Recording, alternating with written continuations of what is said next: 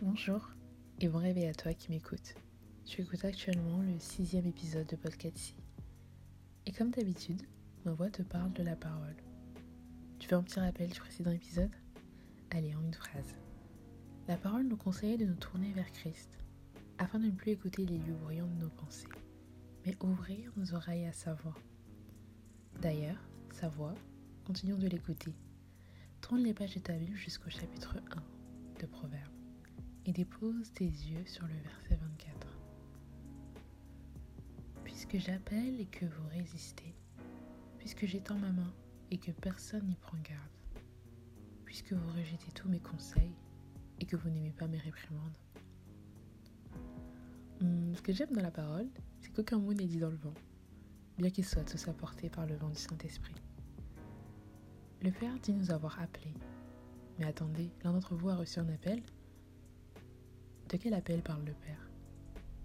L'appel qui parle de la destinée de pasteur, d'évangéliste, de docteur ou quoique? Tout bien réfléchi, non. Je crois que le Père parle du moment où il a appelé nos vies à lui. Tu sais, ce moment où la conviction que Jésus était mort et ressuscité pour toi a pris le dessus sur les pensées bruyantes de ton cœur. Ce moment où nous avons décidé d'arrêter de, de résister. Et bien justement, c'est ce mot qu'emploie le verset résister. Ce mot qui évoque rébellion et opposition. Ici, il n'est pas dit de croire, mais d'arrêter de résister. Comme si nos cœurs savaient et croyaient, mais résistaient. Résister, résister, alors que le Père continue encore et encore d'appeler. Le Père dit aussi qu'il est en sa main, que personne n'y prend garde. Ici, la main de l'Éternel symbolise l'action de Dieu. L'action de Dieu dans nos vies, l'action de Dieu dans nos familles, l'action de Dieu dans nos projets, etc. Mais il dit que personne n'y prend garde. Le Père est-il en train de nous dire que certaines fois son action dans nos vies passe inaperçue? Hmm, Il dit également que ses conseils sont rejetés, que ses réprimandes ne sont pas aimées. C'est un terme fort, le rejet, comme pour appuyer sur le fait de refuser, abandonner une chose.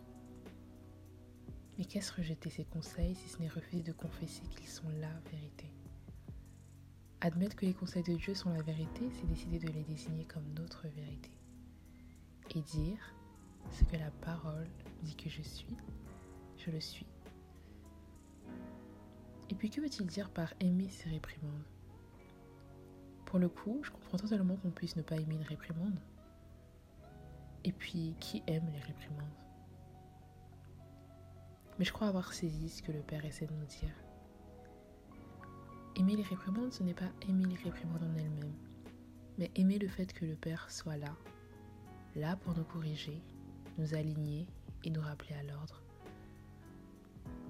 C'est vrai que j'aime le fait que Dieu sera toujours présent Toujours présent pour me dire si je fais fausse route dans mes choix de vie, dans mes réactions, mon caractère. Je ne sais pas vous, mais moi, c'est ce qui me rassure le plus au monde.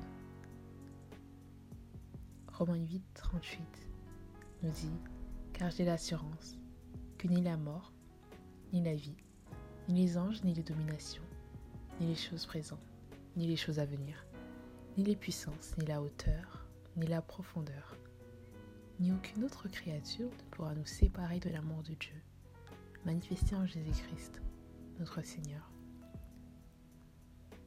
Lisons la suite du passage du jour.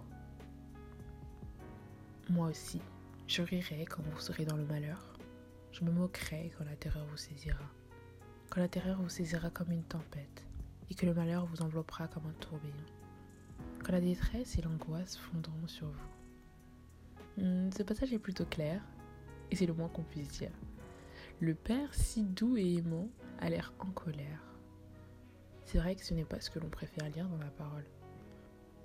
Mais un homme de Dieu, le pasteur Altesse, a dit dans son message nommé La part d'ombre Dieu n'est pas gentil, il est bon.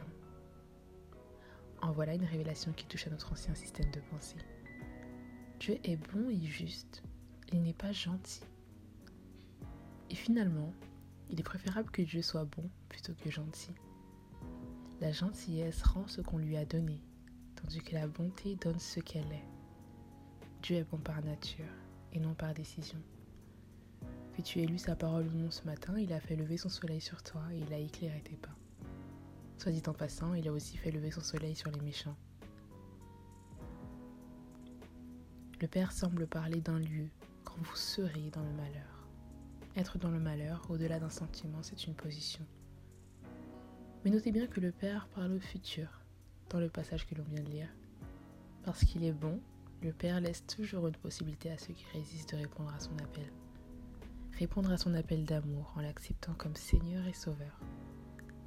Car nous ne fuyons pas l'enfer, nous courons vers le ciel.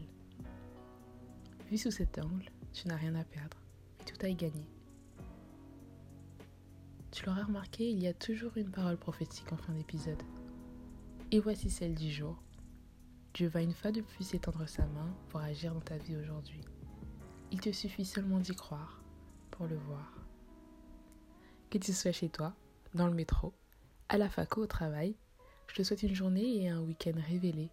On se retrouve lundi, même lieu, même heure.